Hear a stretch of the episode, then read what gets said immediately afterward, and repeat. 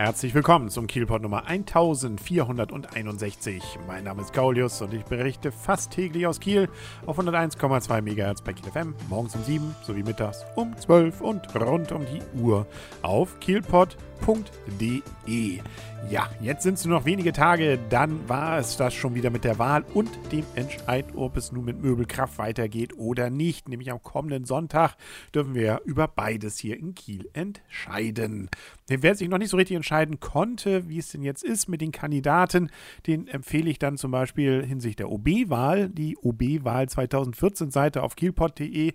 Da habe ich zumindest äh, die beiden Kandidaten, Herrn Gruber und Herrn Dr. Kämpfer interviewt und die Interviews dann auch verlinkt. Ja, kann ja vielleicht bei der Entscheidung schon mal helfen. Aber wer das Ganze dann noch hautnah und live erleben möchte, der geht natürlich sowieso erstmal in sein Wahllokal, um da seine Stimmen abzugeben. Aber abends kann man dann auch live dabei sein im Kieler Rathaus. Ab 17.30 Uhr ist dort nämlich geöffnet für die Wahlparty und dann kann man dann erleben, wie dann die ersten Ergebnisse eintrudeln und wie dann vielleicht auch die Spitze Spitzenkandidaten darauf reagieren. Allerdings äh, darf man dann nicht über den Eingang am Rathausplatz gehen, der ist nämlich zu, sondern über den Eingang Weißenhofstraße. Wer das Ganze nun nicht unbedingt vor Ort erleben will, weil er einfach gerne sonntagsabends zu Hause auf dem Sofa liegt, der hat trotzdem die Chance, noch was davon mitzukriegen. Einmal im Netz auf kiel.de slash Wahlen gibt es immer die aktuellen Ergebnisse oder auch beim offenen Kanal, beziehungsweise Kiel TV im Kabelfernsehen und wer das auch nicht mehr mehr hat, der kann dann zumindest noch den Videostream sehen, nämlich auf www.okkiel.de De. Da gibt es nämlich auch die Ergebnisse und sogar eine sogenannte Elefantenrunde, nämlich von 20.15 Uhr bis 21 Uhr gibt es die Kreisvorsitzenden der Parteien, die sich dann über das Ergebnis auslassen und wahrscheinlich größtenteils durch äh, Wahlgewinner vertreten werden. So kennt man das ja üblicherweise. Ähm, es gibt auch schon eine Reihenfolge, wie ausgezählt wird, nämlich erstmal gibt es den Oberbürgermeister und dann erst den Bürgerentscheid. Also nicht wundern, dass erst das eine und dann das andere entsprechend bekannt gegeben wird. Parallel zu dem sicherlich spannenden Wahlabend kann man auch, wenn man möchte, ein literarisches Dinner erleben. Hat mit der Wahl so gar nichts zu tun, ist aber trotzdem interessant, nämlich eben auch am Sonntag ab 19 Uhr im Stadtmuseum Waleberger Hof in der Dänischen Straße 19. Und da gibt es nämlich, ja, wie sie es eben nennen, literarisches Dinner. Das heißt, was zu essen und zum was zu hören. Das bedeutet, erstens, man kann sich sowieso die Ausstellung dort angucken. Das sind ja Fotografien aus der ja, Zeit nach dem Krieg, so bis in die 60er Jahre aus Kiel von Friedrich Magnussen.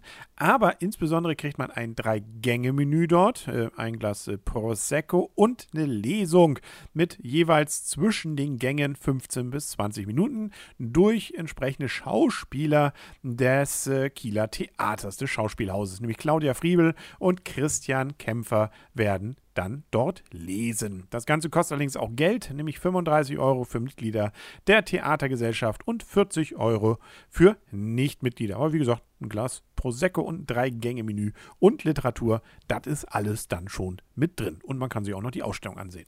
Und die Chronistenpflicht verlangt es natürlich, auch wenn wir schon wieder mitten in der Woche stecken, nochmal ganz kurz zumindest die, die äh, sportlichen Ergebnisse des Wochenendes noch kurz festzuhalten. Nämlich Holstein Kiel, und das war schon am Samstag, hat unentschieden gespielt, aber das war ein Punktgewinn mit echtem Gewinn.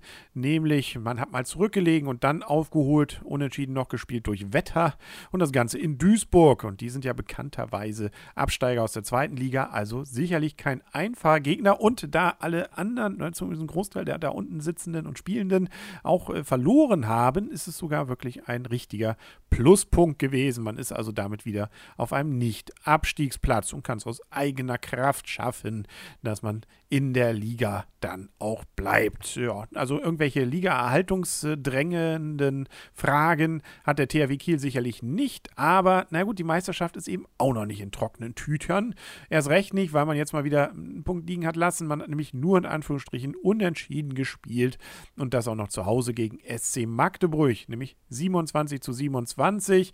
Äh, zur Halbzeit hat man allerdings auch mit vier Toren sogar schon zurückgelegen, nämlich 11 zu 15. Nun ja, also wenn wir da mal auf die Tabelle gucken, ist äh, der THW immer noch Tabellenführer, aber das wird schon ein bisschen enger. Das sind jetzt nur noch zwei Punkte Unterschied zu den reinen Neckarlöwen und Flensburg-Handewitt hat dann auch nur noch einen weiteren Punkt dahinter. Also das ist sicherlich nicht noch äh, so, dass man sagen könnte, Meisterschaft kann man also äh, jetzt schon feiern. Da kann man noch mal ein bisschen ranklotzen. Aber da bleibt ja auch noch ein bisschen Zeit. Und Zeit bleibt auch morgen wieder den Kielpot zu hören, weil da gibt es ja die nächste Folge auf kielpot.de und auf Kiel FM 101,2 MHz. Bis dahin wünsche alles Gute. Euer und ihr Kaulius und tschüss.